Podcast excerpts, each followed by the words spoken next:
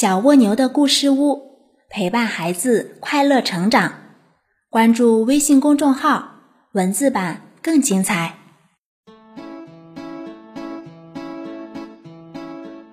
小朋友们好，欢迎来到小蜗牛的故事屋，我是橙子姐姐。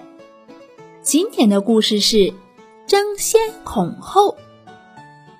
赵襄子与王禹期一起走出来。王禹期回答说：“技术全交给您了。”赵襄子又问：“那我跟您比赛，看谁嫁得快，怎么样？”王禹期点点头。车道上，两辆马车陆路驶过，王禹期镇定自若，看着自己的马胸有成竹地驾驶着。赵襄子。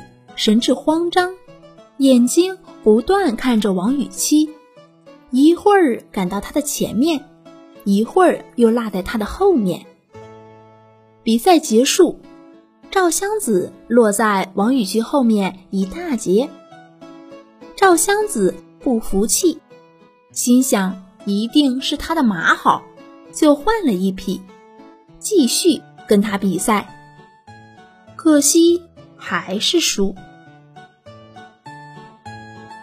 第三次比赛，赵襄子气急了，可还是赢不了王禹期。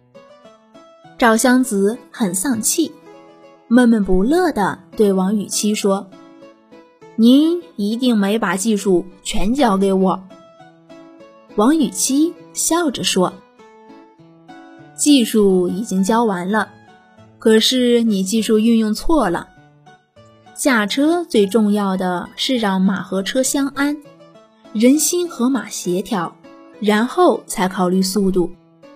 可现在您落后时就想赶上我，领先时又怕被我赶上，思想都集中在我身上，这样凭什么和马协调呢？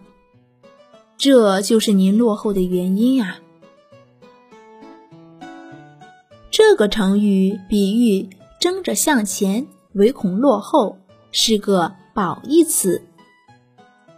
小朋友们，今天的故事讲完啦，我们明天见喽。